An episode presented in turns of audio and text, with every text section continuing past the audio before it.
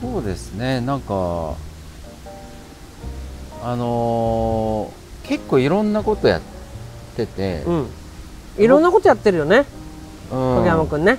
いやなんか多分 SNS とか、まああの特に Facebook なんかでね、僕を見てくれてる人からすると、あれもやってるこれもやってうる、んうん。なんかちょっと精神分裂 多動性障害。えまあ、とはとは、まあ、言わないにしても、まあうん。よくいろいろやってんなっていう感じに見える感じはあるんじゃないかと思ってて、うん。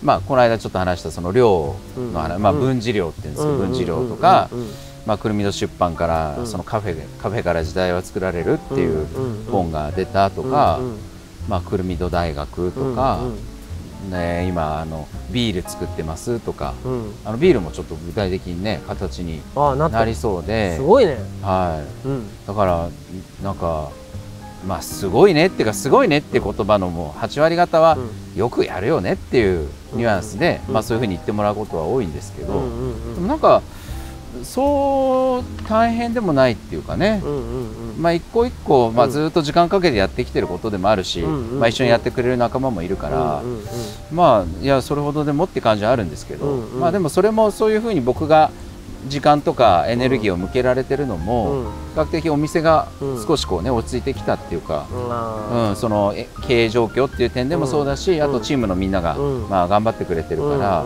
なん。なんつうのその安心してもう背中を任せられるっていうかだ僕はこっちに切り込めるっていうのは外に向けられると。そううちはねま守ってくれてるから。うん。っていう感覚ですかね最近は。うん。いや理想です。ねうんまあどうしてるかなと思って聞いてみただけです。エイカさんはどうですか最近？最近ですか？う まあねん。とにかく世の中にうん。憤ってはいますよ。相変わらず。うん。うん。もうね怒ってるっていうよりまあなんていうのこのまま日本をねうん。捨ててうん。どこかの国にうんもうどこかの国の国籍を取ってうん。そこで頑張ろうかなって思ったりしないこともない。ああそういうのがもうもうもうよぎりますよね、うん。よぎるしちょっと具体的に考えるようになってきた、考え 具体的に考えるようにいやななるよいやねなっていきかねないよね行きかねないもう国俺大体決めてるもん。あ決めてる？うん。行くとしたらって。これここで言えますか？え言っていいですよ、まあ、デンマークかカナダですね。はあなるほうどんでそれぞれの良さをアピールしてもらってもいいです。か僕も今それ考えますが。ああそう？だってどっちかい行かない方行きます、うん、いやデンマークはね、うん。あのーあれですよ。一人一人を大事にするっていうことを、まあ、うん。割合徹底してやれてる国っていうか、うん。その何か経済成長とか、うん。あのーまあ国なんかね国としての国際競争力とか、なんか何かしらをこう、うん掲げてそのためにまあ一人一人をうんどっちかというと手段にしちゃうみたいなことが、まあ本当ない国だっていう印象があってね、一人一人が分からないけど。分かんないところあるけど、で一人一人が、まあ、それぞれ自分らしく生きるっていうことをうん。お互いにうん。応援し合うっていう、うん。でその分、うんまあ、デンマークにあの住んでたり、うん。今も住んでるとかいう人から聞く、うん。まあ、ネガティブな評価としては、退屈であると。でまあ、すごくいい国だけどでもなんとなくみんな幸せで穏やかだけど、退屈である、なるほど。うん。それは正しいかもね。うん、ところはあるんだろうなと、うん。まあ確かにだから、まあ、前も話したことあると思うけどそのデンマーク出身の偉人っていうのはほとんどいないとか、デンマーク初のグローバルビッグカンパニーっていうのはほとんどない。アンデルセンぐらいですか？あだから人物で言ったらアンデルセンとか。はあ。のキルケゴールとか、あこれ見てる人の中にはもうアンデルセンってパン屋だと思ってる人いるからね。いるだろうからね、パン屋じゃないですよ。うん。アンデルセンっていう作家ね。そうそうサッカー、あもうほきとんどいないの。あとキルケゴールぐらいキルしかいない。ケゴール。ですげえピーター・シュマイケルぐらいにあサッカーのゴールキーパーなんだけどサッカー選手ぐらいになっちゃう、あそう。で企業で言っても、まあレゴ。まあらしいっちゃらしいよね。らしいね。うん、とかまああのロイね。ロイヤルコペンハーゲンとか。あそ IKEA とかああいうところとは違うもんそう。ねだから大体、うん。北欧系のビッグカンパニーっていうとスウェーデンなのよ、スウェーデンだよね、うん。うん。だからスウェーデンの方が民主主義ってことも徹底させながら、うんうん。まあ、そういったあの、割合競争とか、うんうん。あのいうことは刺激はある国だと。なるほど。デンマークはそういうのはない。まあない。けど、まあ別に退屈にするかどうかは自分で決めればいいからね、うんうん。なるほどね、うん。はいはい。でカナダは？カナダは、うん。あの多様性に対しての,、うあの尊重うんがある、うん。そのまあそれこそ人種とか、障害のあるないとか、うん。まあ、そういうことに対して、うん。そのうん。弱い立場にいる人たちに、うん。すごく、うん。ああの社会としてそれをあの尊重していくっていうのとあとその首相がさうん。あのドルド首相だっけ、うん。なんかまあうん。40代若い男性、男の、うん。まあ、結構イケメンのねうんあのでそういう人を中心に、うん。そういう社会が成り立ってる感じがすごい気持ちいいなと思って。あそうですか、うん。それもただメープルシロップがあるっていうだけじゃなくて。だけ。自然にか、ね、恵まれてるとかってだけじゃなくて。でも影山君が、うん。そのカナダとかう、ん。デンマークにうん。いるのはう、ん。なんかこうすんなりするくるね。あそうですか、うん。イメージがイメージ。湧く。ういやー俺もそう思うとねーカナダかデンマークどっちか行くかな。でもあねでもねっていうかね、ーうん。メルケル。メルケルドイツ。メメドイツうん。メルケル。さん、メルケルさんの話でねうん。メルケルさんを僕は信用してるとこあるんですよ。お割り返し、ーうんわりかし。うんでメルケルさんってものの本を読むと、うん。東ドイツ出身なんですよね。あそうだよね。もともとうん。東ドイツ出身のメルケルさんは、あのー幼い時にねもともとは西ドイツで生まれて、うん。うん。うん、あ西ドイツで生まれはそうなの？そうなのの西ドイツで生まれて。でお父さんの仕事の都合でうんもう幼い頃に東ドイツに渡り、うん。もう東西ドイツが統合するまで東ドイツに育ってるわうん。けでそこでまあ頭角を現して、うん。まあ今は東西ドイツのトップになったわけじゃない。うん。でメルケルさんってだからロシア語喋れるのよね。あーそのロシ東ドイツの頃のそそういうロシア文化系の影響で。う、うん、うん。でさらにメルケルさんの名前って元旦那さんの名字なんうん。だからあ離婚されてるの？離婚されてる。だから今はメルケルさんじゃないのよ。本当は。当本当はっていうかまあねもともとの姓は、だからメルケルさんって元の旦那の名字ってすごいことじゃない？うんうんだって本当はメルケルじゃないのに、うん。世界中がメルケルメルケルって言ってるのは、うん。元旦那の名字なん元旦那もあれ俺元女房なんですけどね。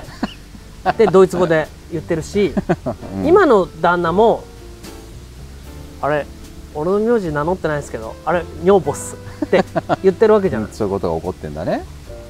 僕ねこれってすごいことだなと思ってて、うんつまり複雑系の中にうんメルケルさんはいるってことでしょ、おつまりいろんなところにアイデンティティうがまたがってんだ。またがってるってことなのよ。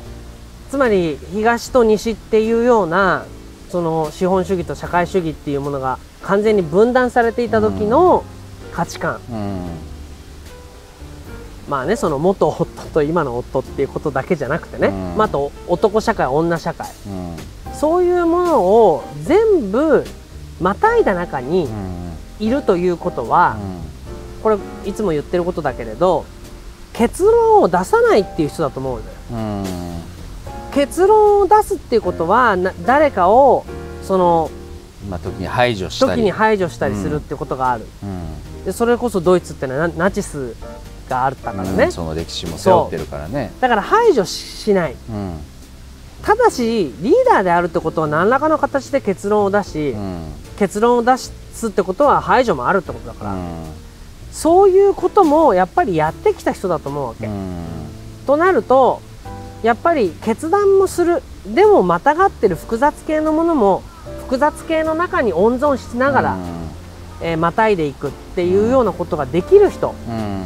僕これは知性であり、うんこれがそのリーダーとして、うん。そういう人をリーダーとしていこうとしているドイツっていう国の、まあ強さじゃないかなっていうふうには思うのよね。でだってドイツも日本も先の戦争では敗戦国なわけだから。うん。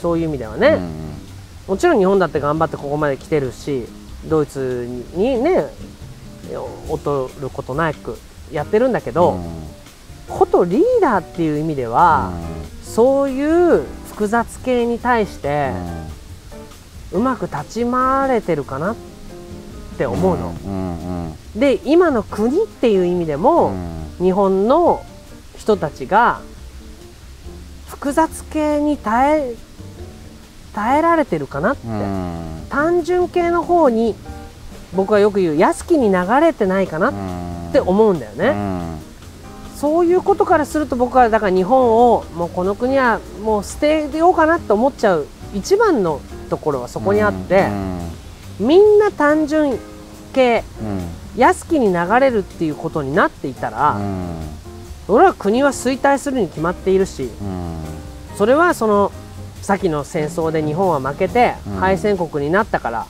ある意味アメリカっていう国の、まあ、経済的植民地になってだから骨抜きの政策になり、えー愚民化政策っていうの？日本はあ植民地として束ねやすいように愚かになるように教育も含めてさせられたんだからって言うんだけど、ドイツはさ、その後敗戦した後東西ドイツの統一っていうようなことも含めて、やっぱり複雑系の中からしかその国はね進められないんだって。いうことを学んだんだと思うのよ、あのドイツの壁を壊した時に。でさらに EU っていう形でもっと複雑系にしようとしてるけど、したんだけど、まあ今その EU も離脱者が出て、もっとシンプルにしようみたいな形になっているじゃない。だから世の中はもう複雑なことはもうダメ。もう全部シンプルなるべく分かりやすくシンプルにしていこうって方向に流れてる中で複雑系な大統領まあえーその複雑系なリーダーを選ぶ国っていうのは僕は羨ましさも含めていいなって思う。けどどうですか？そうだね、うん。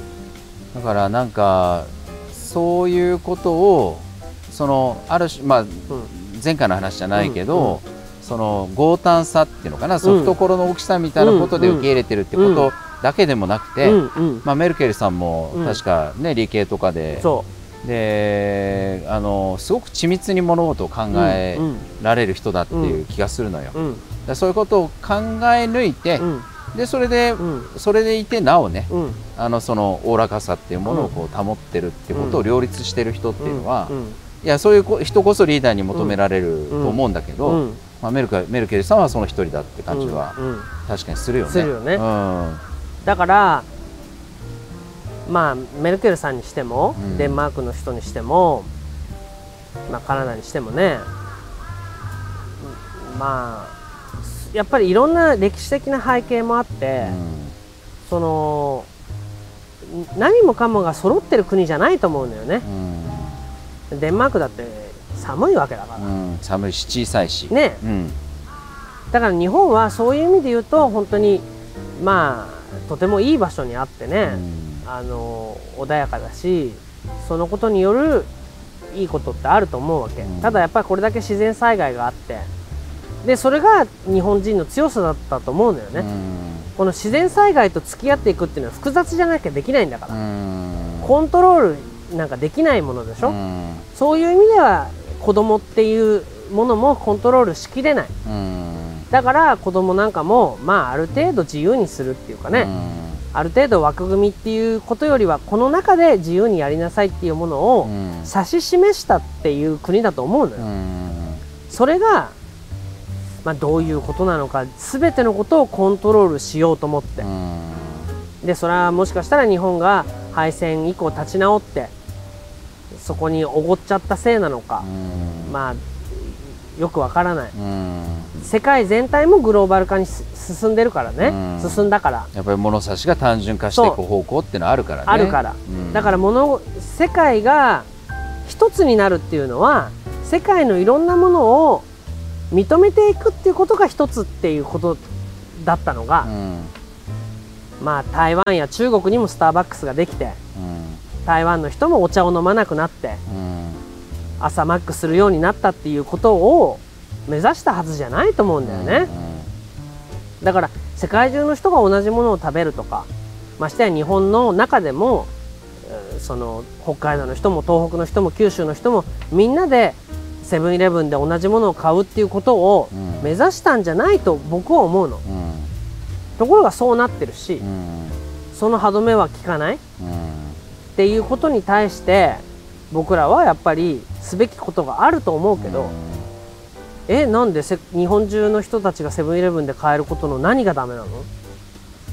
それはあなたたちが東京にいるからそう思うだけで私たちだってセブンイレブンに行ってなんか食べたいわよっていう声が強いからね今、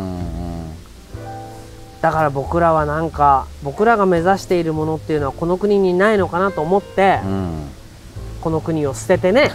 そうするともう国を出ようかと、うん、デンマークやカナダやドイツに行こうかなっていうふうに思ってしまうけど、それはダメでしょこのチャンネルでそんなことぼやいちゃ。う いやいやそうだから最後そこに帰ってこないとなと思ってたけど、うん。そので最近まあもともとのきっかけは最近どうって話だけど、うんうんうんまあ憤りがあり、うん。まあでもそれをこう行った先にはうん。ちょっと諦めみたいなのも、うん。まあよぎるってことではあったよね。あったあったうん。た、まあだけど、うん。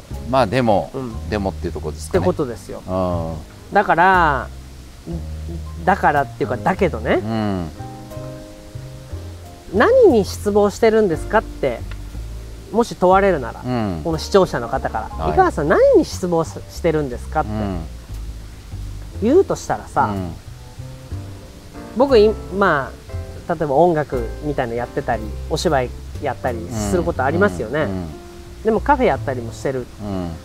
これはさ僕はやりたいのは自分一人で何かをやりたいわけじゃないわけ。うん。多くの人たちとやりたいわけ。う、ん。そのでそれもいろんな人たちとうん。若い子から年寄りも含めてだけど。でもちろんそれは才能のある人も才能のない人も才能のないっていう言い方はないけど、うん。まあ、その人の良さを使いながら。うん。でちょっと話が飛躍しちゃうけどこの前「情熱大陸」見てたらうん。石垣を積むっていう人が出てたんですよ、うん。そういう石垣を積むっていう職業があるらしくてね、うんこういうまあお城だけじゃなくてね、まあうん。こういう公園とかも、まあそうだよね。あったりするのかな。そう、うん。この公園なんかにもありますよ。うああいう人たちを見てるとね、石を切って四角くして乗っけるんじゃないんだよ。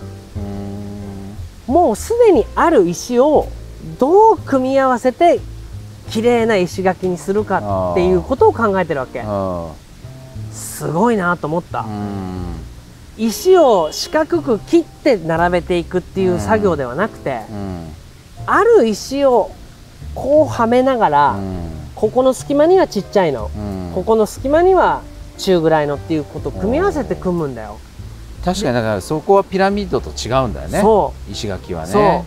でそれで組んだ石垣が最後できた時には圧巻なんだよ。うん綺麗で。うんさーっと。うんああこういう作業を俺はしたいなと思ったんだよ。うん。でそういうことをしたがってるんだなと。あだからやっぱりヨーロッパに行ってこういうきちっとした石を組むっていうようなことの美しさもあるけーど、うん。日本のお城の石垣とか、まあ、どんなところでも公園でも、うん。そういうところの適材適所を組み合わせながら、うん。あそこなんか見てみねよ。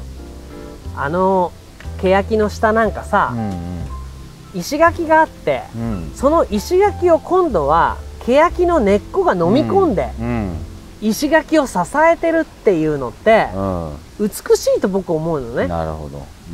だから全部コントロールするんじゃなくてあの石垣がこの地形に合わせてこう曲がりながらも、ツタが生えてみたり、根が巻き込んでみたりっていうようなものをまあやりたいわけ、でそれがみんなにこうやって訴えかけているのも、いろんな人たちのいろんな形の違うものを提示してくれたら僕石垣を組むと思ってるんだけど、今の若い子たちは大人もそうだけど四角くありなさいってことでしょ、うん、だからそのスキルとか技術っていうのはあなたの出っ張ってるところは削って、うん、へこんだところは埋めて、うん、あなたはレンガになりなさいっていうことじゃない、僕はそう思わない、あなたはあなたの形を提示してくれと、それなら俺はちゃんとそれに沿った形の石垣を組むスキルと情熱があるから、あなたはあなたらしさを出してくれって言ってるわけよ、お前の形を見せてみろと。そう、それがいやいや自分には足りないのでね。まだまだこれから出っ張ったところは削りあのお宅様にはレンガになった時にお会いしたいと何かご協力ね、を賜りたいと思いますっていう人が多いのよ、違うっつうの、あなたのその出っ張ったそのままの形を見せてほしいって言うとパワハラですとかセクハラですとかあなたの裸を見たいなんて言うとセクハラですなんて言われたりするんだけど言われたりしませんけどね、そういうことなわけ僕の言いたいことは、だから僕は日本っていう国を捨てられないのは、確かに海外に行けばそういうところはあるけど、海外は出っ張ったところを削り埋めるっていうようなところがね、ヨーロッパ文化の中にはあるから、僕はこの日本という国のあるものを適材適所を組み合わせた形で何かを成していく、でそれを無名の人たちがやっていく、そういうことは僕は日本というものはとても自分が日本という国を捨てられない、好きだなと思うところだから、